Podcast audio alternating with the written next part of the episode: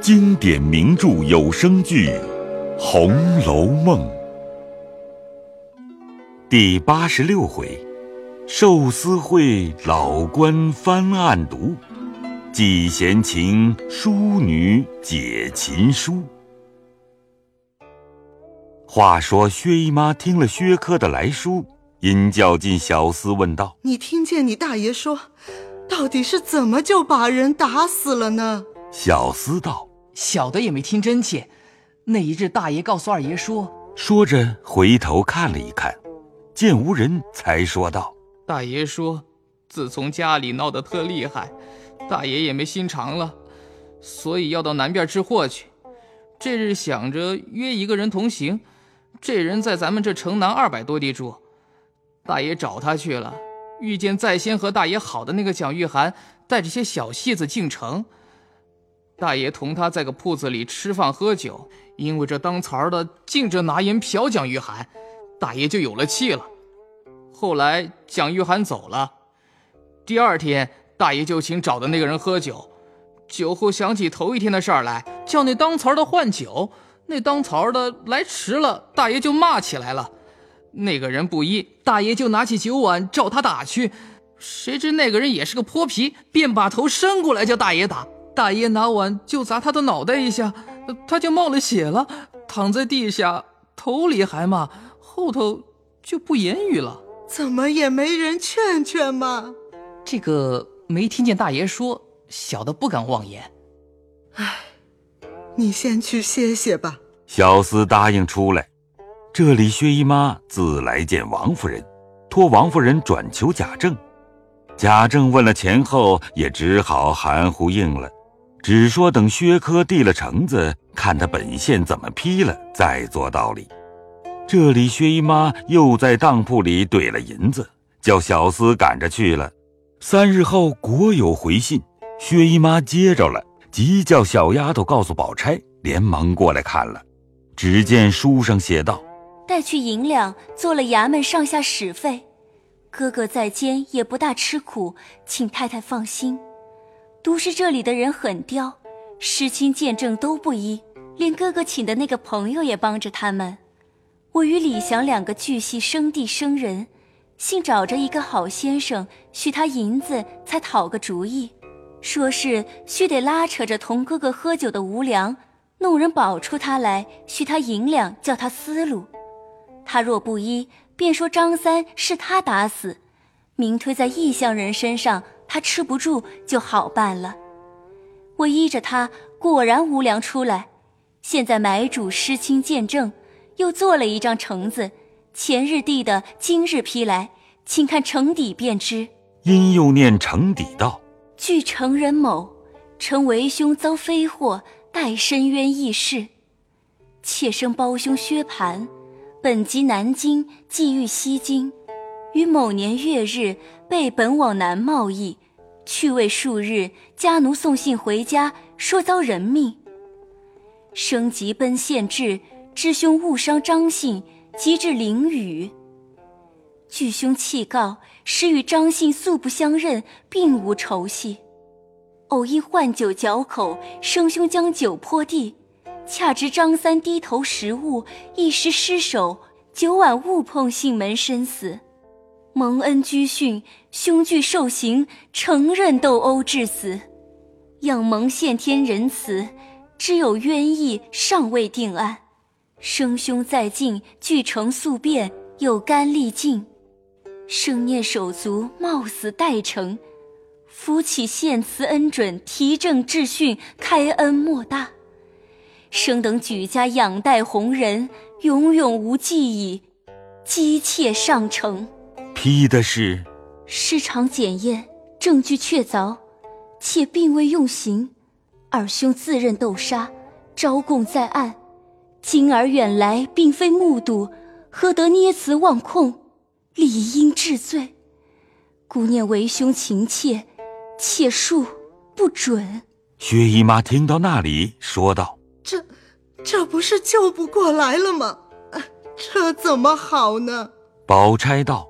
二哥的书还没看完，后面还有呢。殷又念道：“有要紧的，问来使便知。”薛姨妈便问来人，殷说道：“呃县里早知我们的家当充足，须得在京里谋干的大情，再送一份大礼，还可以复审从轻定案。太太此时必得快办，再迟了就怕大爷要受苦了。”薛姨妈听了，叫小厮自去，即刻又到贾府与王夫人说明缘故，恳求贾政。贾政只肯托人与知县说情，不肯提及引物。薛姨妈恐不中用，求凤姐与贾琏说了，花上几千银子才把知县买通。薛科那里也便弄通了，然后知县挂牌坐堂，传齐了一干林宝证件失亲人等，监里提出薛蟠，刑房书吏举一一点名。知县便叫地保对名出供，又叫师亲张王氏并师叔张二问话。张王氏哭禀道：“小的的男人是张大，南乡里住，十八年前死了。大儿子、二儿子也都死了，光留下这个死的儿子叫张三，今年二十三岁，还没有娶女人呢。”为小人家里穷，没得养活，在李家店里做当槽的。那一天晌午，李家店里打发人来叫俺，说你儿子叫人打死了。我的青天老爷，小的就吓死了，跑到那里，看见我儿子头破血出的躺在地下喘气儿，问他话也说不出来。不多一会儿就死了，小人就要救出这个小杂种拼命。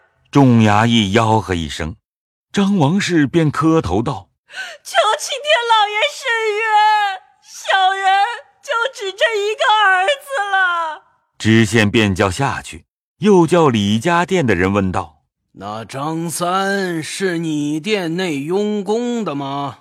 那李二回道。不是佣工，是做当槽的。那日尸场上，你说张三是薛蟠将碗砸死的，你亲眼见的吗？呃，小的在柜上听见说客房里要酒，不多一会儿便听见说不好了，打伤了。小的跑进去，只见张三躺在地下，也不能言语。小的便喊禀地保，一面抱他母亲去了。他们到底怎样打的，实在不知道。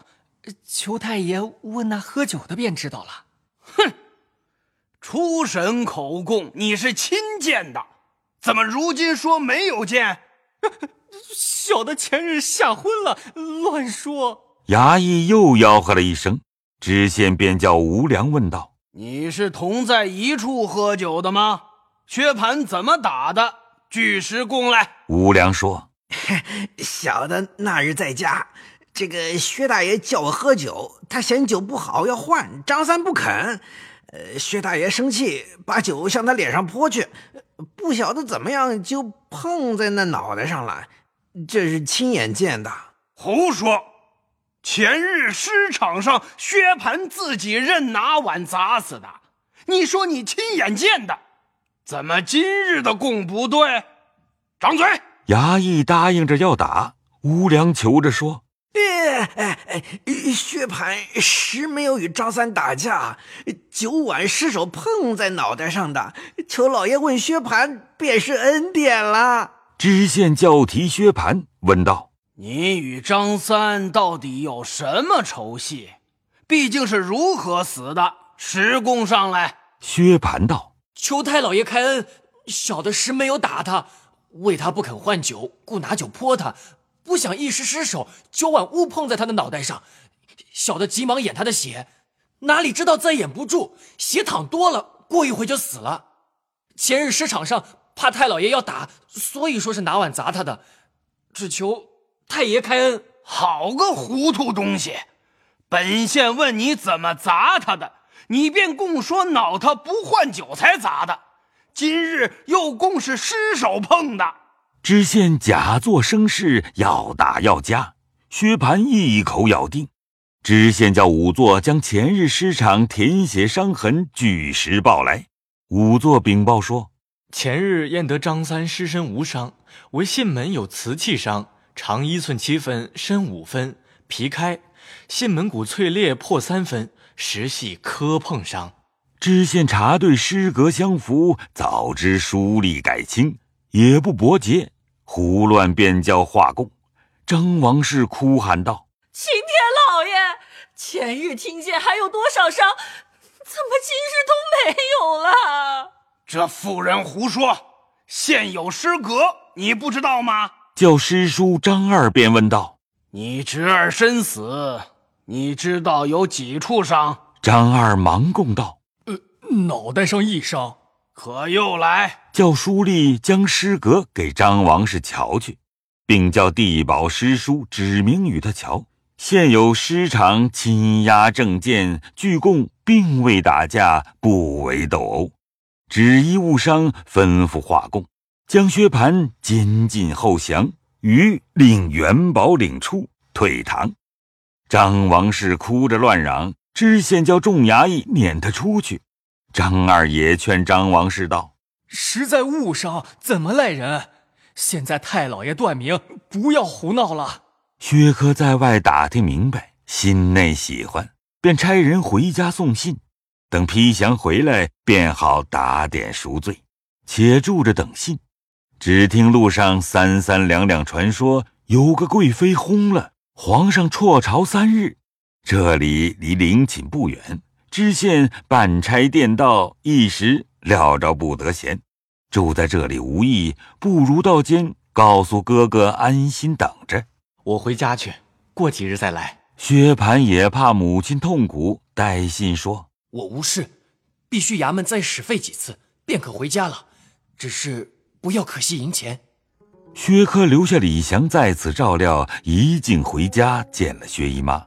陈说知县怎样殉情，怎样审断，终定了误伤。将来师亲那里再花些银子，一准赎罪，便没事了。薛姨妈听说，暂且放心，说：“正盼你来家中照应，贾府里本该谢去，况且周贵妃薨了，他们天天进去，家里空落落的。”我想着要去替姨太太那边照应照应作伴儿，只是咱们家又没人，你这来的正好。薛科道：“我在外头原听见说是贾妃轰了，这么才赶回来的。我们元妃好好的，怎么说死了？上年原病过一次，也就好了。这回又没听见元妃有什么病，只闻那府里头几天老太太不大受用。”合上眼，便看见元妃娘娘。众人都不放心，直至打听起来，又没有什么事儿。到了大前儿晚上，老太太亲口说是怎么元妃独自一个人到我这里。众人只道是病中想的话，总不信。老太太又说：“你们不信，元妃还与我说是荣华易尽，需要退步抽身。”众人都说：“谁不想到，这是有年纪的人思前想后的心事儿，所以也不当件事儿。恰好第二天早起，里头吵嚷出来说娘娘病重，宣各诰命进去请安。他们就惊疑的了不得，赶着进去。他们还没有出来，我们家里已听见周贵妃薨逝了。你想啊，外头的讹言。”家里的疑心恰碰在一处，可奇不奇？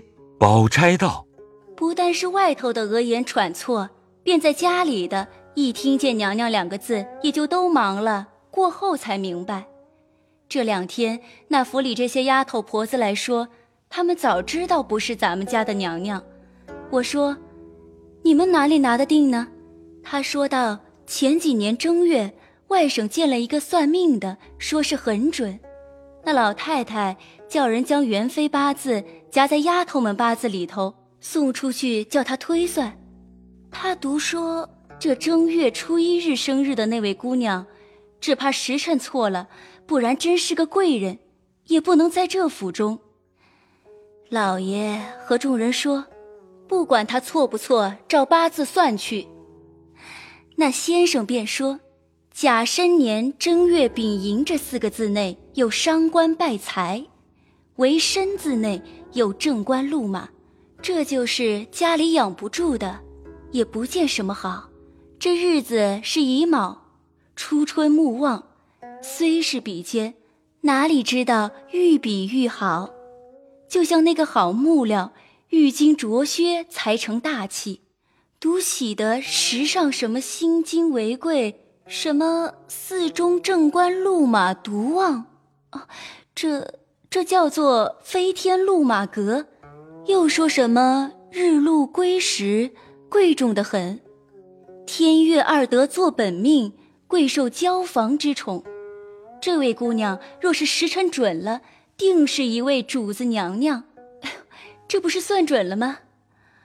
我们还记得说，可惜荣华不久，只怕遇着寅年卯月。这就是比而又比，劫而又劫。譬如好木。太要做玲珑剔透，本质就不坚了。他们把这些话都忘记了，只管瞎忙。我才想起来告诉我们大奶奶，今年哪里是寅年卯月呢？宝钗尚未说完，薛科急道：“且不要管人家的事，既有这样个神仙算命的，我想哥哥今年什么恶行照命，遭这么横祸？快开八字与我给他算去，看有妨碍吗？”他是外省来的。不知如今在京不在了。说着，便打点薛姨妈往贾府去。